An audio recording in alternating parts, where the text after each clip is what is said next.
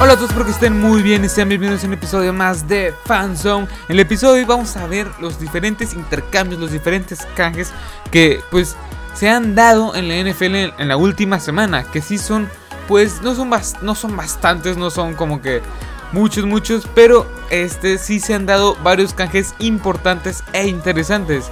Así que quédense en el episodio de hoy para ver los diferentes canjes que han, rodeado este, pues, esta liga en la última semana. Y vamos a comenzar rápidamente con Calais Campbell. Calais Campbell que es un pass rush, por así decirlo, un cazamariscales que es demasiado bueno, es muy versátil y más porque es un jugador muy veterano, ya casi 33 años de edad. Pero la verdad parece como si la edad no le pesara. Es muy bueno presionando al coreback y muy bueno este, frenando la carrera. Lo puedes poner tanto en, la, tanto en el interi- en el interior de la línea defensiva como en, el, como en el exterior. Es un, es un arma este, vertical, es un arma muy versátil que te puede ayudar bastante a la defensiva. Este jugador jugaba antes este, para los Jacksonville Jaguars, antes de que lo tradiaran, como así le digo yo, o lo canjearan a los Ravens de Baltimore a cambio de una quinta selección, perdón, a cambio de una, una selección de quinta ronda.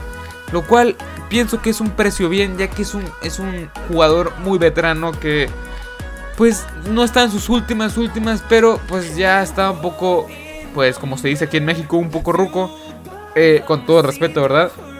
Pero es un jugador que también, pues la edad eh, en algún punto lo va a alcanzar. Ahorita mismo sigue brillando como antes. O sea, sigue teniendo sacks, o sea, sigue teniendo temporadas de doble dígito en sacks, en capturas de coreback.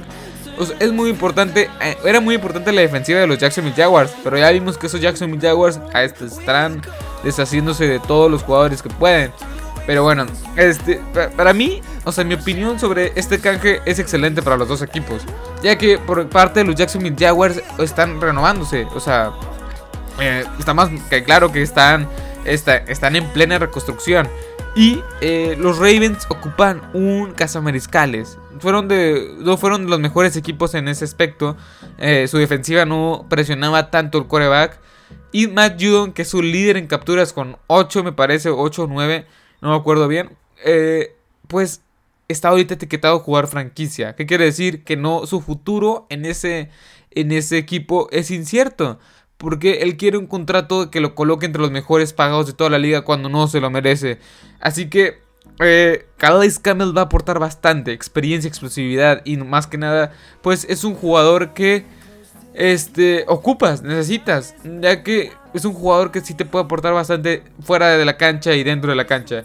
Así que 10 de 10 para este canje a favor de los dos equipos. Bueno, vayamos con el siguiente. Es un canje que si yo tú te lo si tú que si eres un fan de los Texans tú dirás, ¿por qué pasó? O sea, estás ahorita todavía una semana después de que se anunció y estás preguntándote, ¿por qué?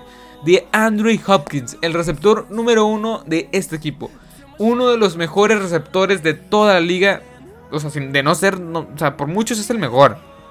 Este, para muchos también es el mejor, o era el mejor jugador del equipo. Ahorita mismo ya está en un vuelo hacia Arizona, hacia Arizona para, eh, para jugar para los Arizona Cardinals. Es un canje que la verdad no tiene mucho sentido. ¿Para qué das tu mejor arma, tu mejor jugador a un equipo que, o sea, sí lo ocupa y lo va a hacer serio contendiente? Y más que nada porque no, no, no tenías que andar haciendo, o sea, que andabas...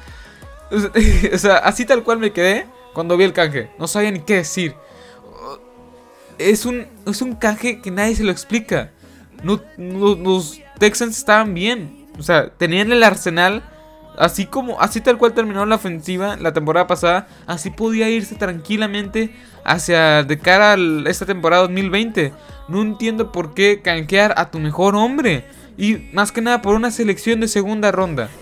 O sea, de segunda ronda. De Andre Hopkins merece una. O sea, el canje era de perdido, primera, segunda, tercera ronda. Y si quieres un jugador como David Johnson, que también estaba en el canje ahorita mismo. Lo que, en lugar de que pasaran las tres selecciones de Arizona Cardinals, lo que hicieron es esto. de, de Andre Hopkins lo pasan los Texans y los Texans reciben una selección de segunda ronda y también al corredor David Johnson que este ya está acabado.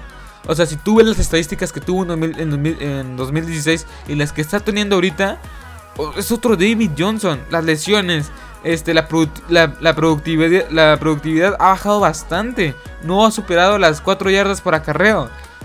No entiendo por qué hiciste este canje. Y le estoy hablando directamente al head coach y al gerente general de, de los Texans.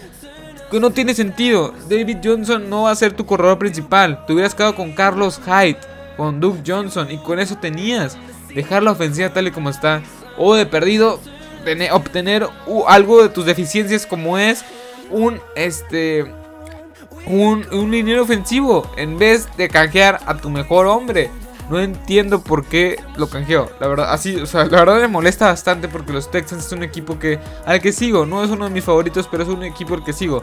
Por Deshaun Watson, su coreback, por JJ Watt, su línea defensivo, o sea, línea favorito, defensivo, mi línea favorito actualmente. O sea, no entiendo el canje. Sale, o sea, obviamente los ganadores de este canje son los ¿cómo se llama? Los, los Arizona Cardinals y los perdedores claros, los perdedores claros son eh, los Texans. ¿Por qué dar a tu mejor hombre? O sea, ya sé, me, entretuve mucho con este, pero ¿por qué darlo? estadísticas rápidas. De Andre Hopkins la temporada pasada tuvo 104 recepciones para 1160, 1165 yardas, 7 touchdowns. Tuvo una muy buena temporada de Andre Hopkins. No entiendo por qué, o sea, 100, 104 recepciones. ¿Quién más va a cachar tantas recepciones? Kenny Stills, este, Randall Cobb que llegó, eh, este, Will Fuller que ni siquiera se puede mantener sano.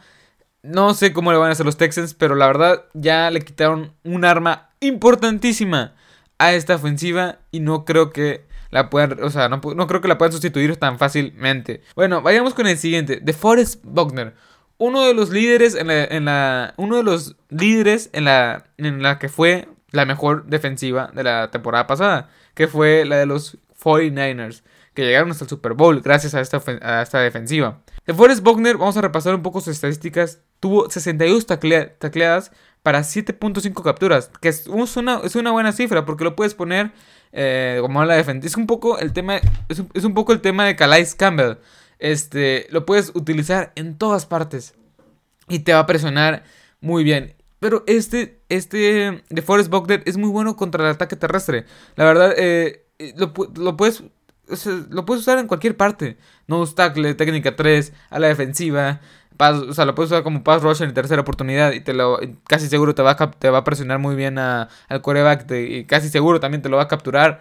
Así que pienso que es una muy buena adición a estos Colts que no tienen tanto armamento para presionar al coreback.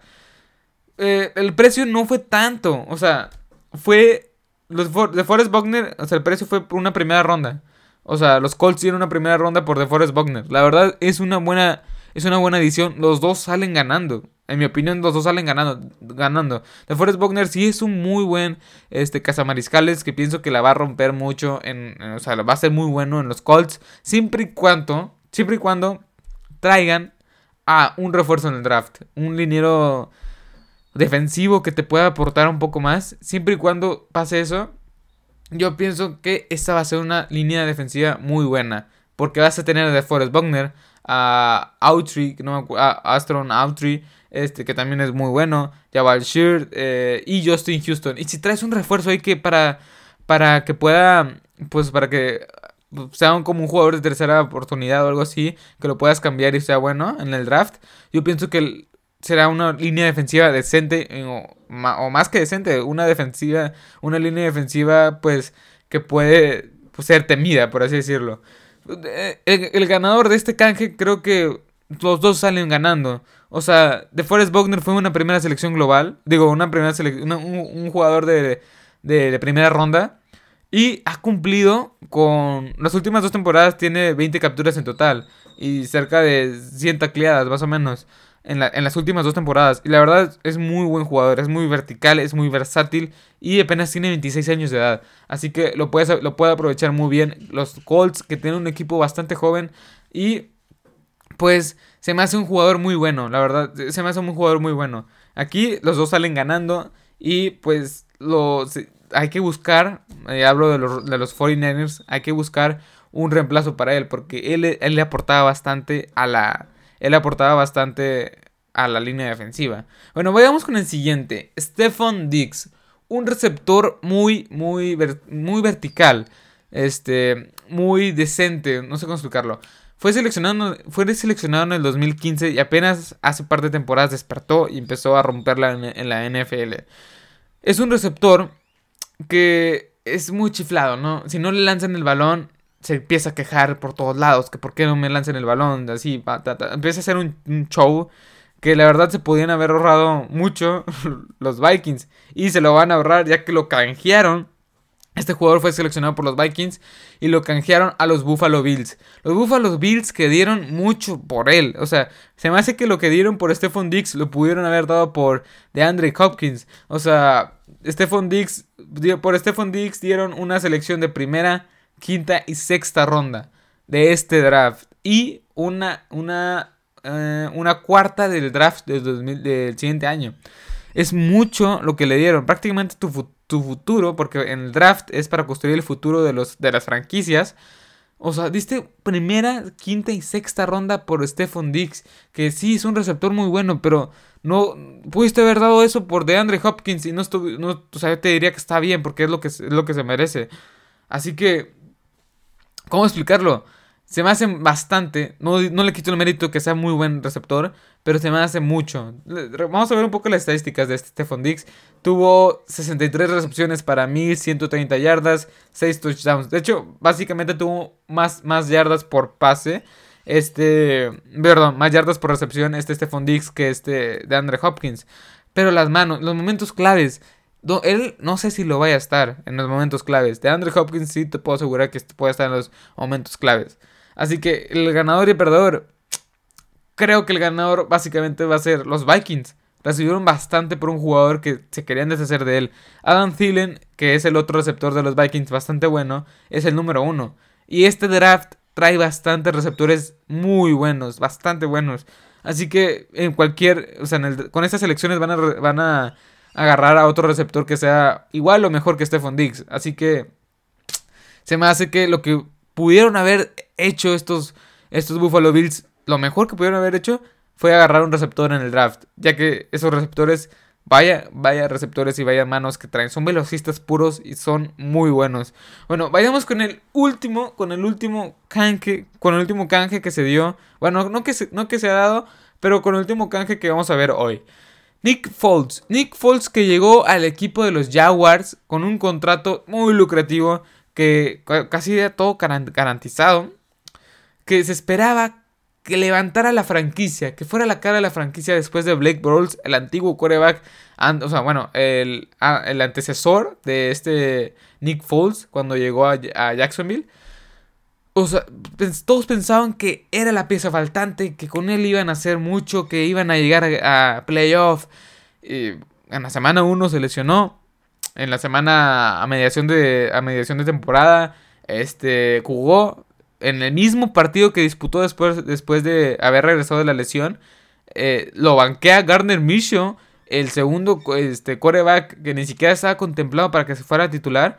Pues lo, lo reemplaza, o sea, lo, lo banquea ese, ese coreback.